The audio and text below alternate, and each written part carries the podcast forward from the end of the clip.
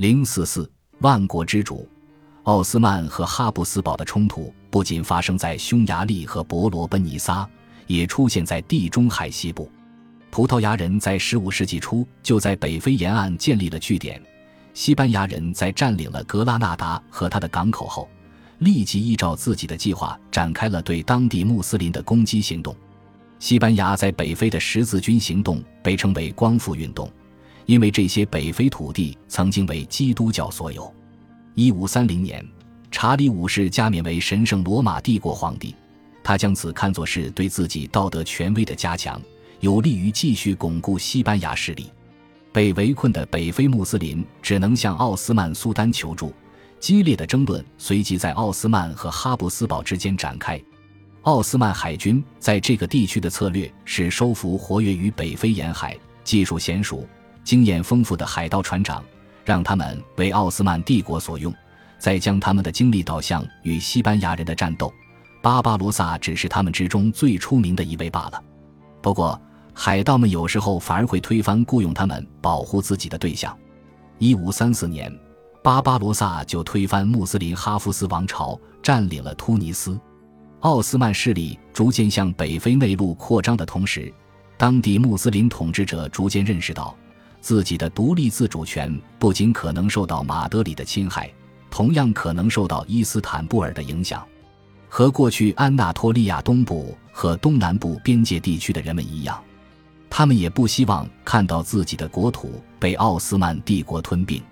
苏莱曼和他的顾问群已经可以娴熟地利用查理五世和弗朗索瓦一世之间长期的竞争与敌对关系。一位现代历史学家将这种敌对关系称为对抗土耳其人的喜剧，因为弗朗索瓦一世曾向欧洲其他君主许诺，如果奥斯曼人在意大利登陆，他会协助意大利进行防御。一五三六年，奥斯曼人见证了这出对抗土耳其的喜剧的又一幕。在占领君士坦丁堡前，奥斯曼已经赐予威尼斯和热那亚商人贸易特许权，他们被允许建立贸易社区。在马穆鲁克统治下，法国、威尼斯和加泰罗尼亚商人也在叙利亚和埃及享有这项特权。一五三六年，法国与奥斯曼谈判，将法国商人享有的特许权延伸至整个奥斯曼帝国。奥斯曼商人在法国领土上也开始享有类似特权。与法国建立特殊友好关系是易卜拉欣帕夏制定的最后一项政策，因为一个月后他被处死。不过，除了贸易利益之外，法国签订这项协议的目的在于拉拢奥斯曼对付哈布斯堡。苏莱曼派遣特使前往威尼斯，建议威尼斯加入奥斯曼与法国的联盟，但遭到了拒绝。威尼斯惧怕哈布斯堡远甚于惧怕奥斯曼。整体而言，奥斯曼和威尼斯的关系并未受到欧洲政治横流的影响。但是，发生在达尔马提亚与亚德里亚海的多次冲突，显然预示着新时期的到来。更糟的是，伊布拉辛帕夏被处死，这让威尼斯失去了他们在奥斯曼宫廷中的这个朋友。一五三七年，苏丹朝亚德里亚海沿岸的发罗拉进军。显然，他们要在南方的巴巴罗萨舰队的帮助下，以前行攻势攻打意大利。这或许是个征服罗马的机会。罗马的居民也忧心忡忡，害怕这里是苏莱曼宝刀所指之处。一五三一年，弗朗索瓦一世在法国宫廷对威尼斯大使说：“苏丹的目标就是占领罗马。”在苏丹苏莱曼攻打威尼斯的科夫岛时。巴巴罗萨在奥特朗托附近大肆蹂躏，但等到他们发现只有进行长期围攻，奥斯曼人才能夺下这座堡垒时，他们只好撤军了。威尼斯之前与奥斯曼的良好关系被破坏，威尼斯同意加入查理五世和教宗的神圣同盟，攻打奥斯曼。一五三八年九月二十七日，在科孚岛南端爱奥尼亚海沿岸的小镇普雷维扎附近海域。安德里亚多里亚率领的同盟舰队遭遇巴巴罗萨的奥斯曼舰队，巴巴罗萨胜利暴露了地中海西部其他海上力量的相对软弱。与奥斯曼的贸易对威尼斯的繁荣至关重要，如今却不得不中断。百姓填饱肚子必须的谷物更是面临短缺。一五三九年，威尼斯只好求和，他们原本期望与基督教国家建立联盟，长期保护自己脆弱的海岸据点免受奥斯曼攻击。如今，这个希望也落空了，因为查理五世优先考虑的是保卫地中海西部和西班牙，以使他们免受巴巴罗萨山洞和资助的北非海盗的袭扰。威尼斯终于在一五四零年底签订了和平协议，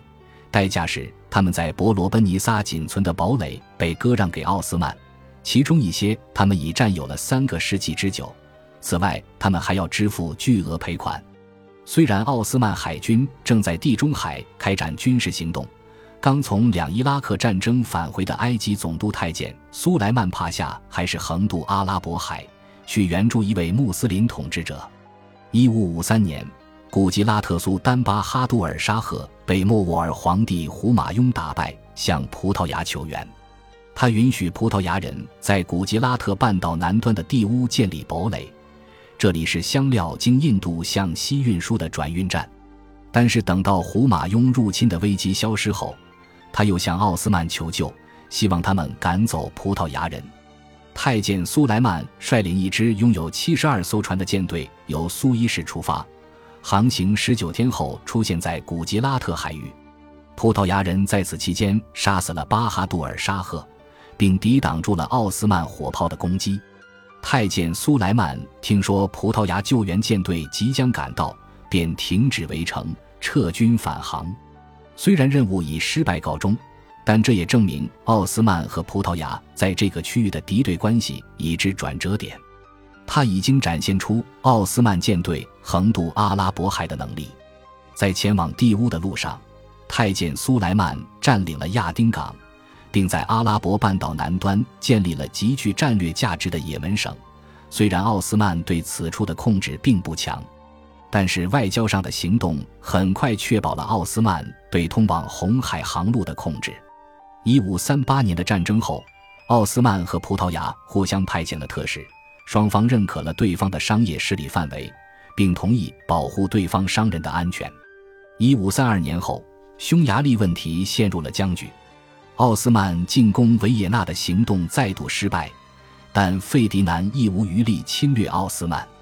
苏丹的附庸，摩尔达维亚公国的总督彼得鲁拉雷斯被怀疑勾结哈布斯堡，因此。苏莱曼在一五三八年率军攻打彼得鲁，占领了摩尔达维亚旧都苏恰瓦，暂时推翻了彼得鲁。同时，他也占领了比萨拉比亚的南部，那是多瑙河口和德涅斯特河口间的一片宽阔的沿海地区，即奥斯曼人所称的布贾克。他还占领了黑海北岸，从德涅斯特河到布格河之间的地区，包括蒂涅伯河河口的黑城堡垒。占领这个地区具有战略重要性，因为它扼守着克里米亚鞑靼骑兵进出克里米亚的道路。他们是奥斯曼军队攻城略地不可或缺的一支劲旅。在德涅斯特河上，静卧着宾杰里堡，那里有一块石碑，上面的文字非常大胆地宣示着苏莱曼对他已经征服或部分征服的国家拥有的权利。我是巴格达的沙赫，拜占庭的皇帝，埃及的苏丹。一五三八年，佐波姚亚诺什和国王费迪南签署协议，他们同意双方皆可在各自拥有的匈牙利土地上享有国王的头衔。但是等到亚诺什逝世后，他的领土归费迪南所有。一五四零年七月二十二日，佐波尧亚诺什逝世，他的儿子出生才两个礼拜，被命名为亚诺什西吉斯蒙德。费迪南趁着奥斯曼没来得及反应。出兵围攻布达城。费迪南是查理五世的兄弟，若他完整继承了匈牙利王座，就会让神圣罗马帝国的疆域跟着延伸至此。苏莱曼不愿见到这种局面，因而许诺要保护婴儿西吉斯蒙德亚诺什的安全，并于1541年春天发兵，希望跟费迪南做个了结。他解除了哈布斯堡王朝对布达的围攻后。并把匈牙利中部地区纳入自己的统治之下，费迪南则继续保有原匈牙利王国的西部和北部地区，而亚诺什西吉斯蒙德则作为奥斯曼的附庸统治特兰西瓦尼亚，由大瓦戴恩主教杰尔吉马丁努奇担任摄政。伊斯坦布尔和奥斯曼附庸国特兰西瓦尼亚的关系，与他和其他长期附庸国摩尔达维亚和瓦拉吉亚的关系并不一样。起初，在16世纪中叶，奥斯曼并未派军驻守特兰西瓦尼亚。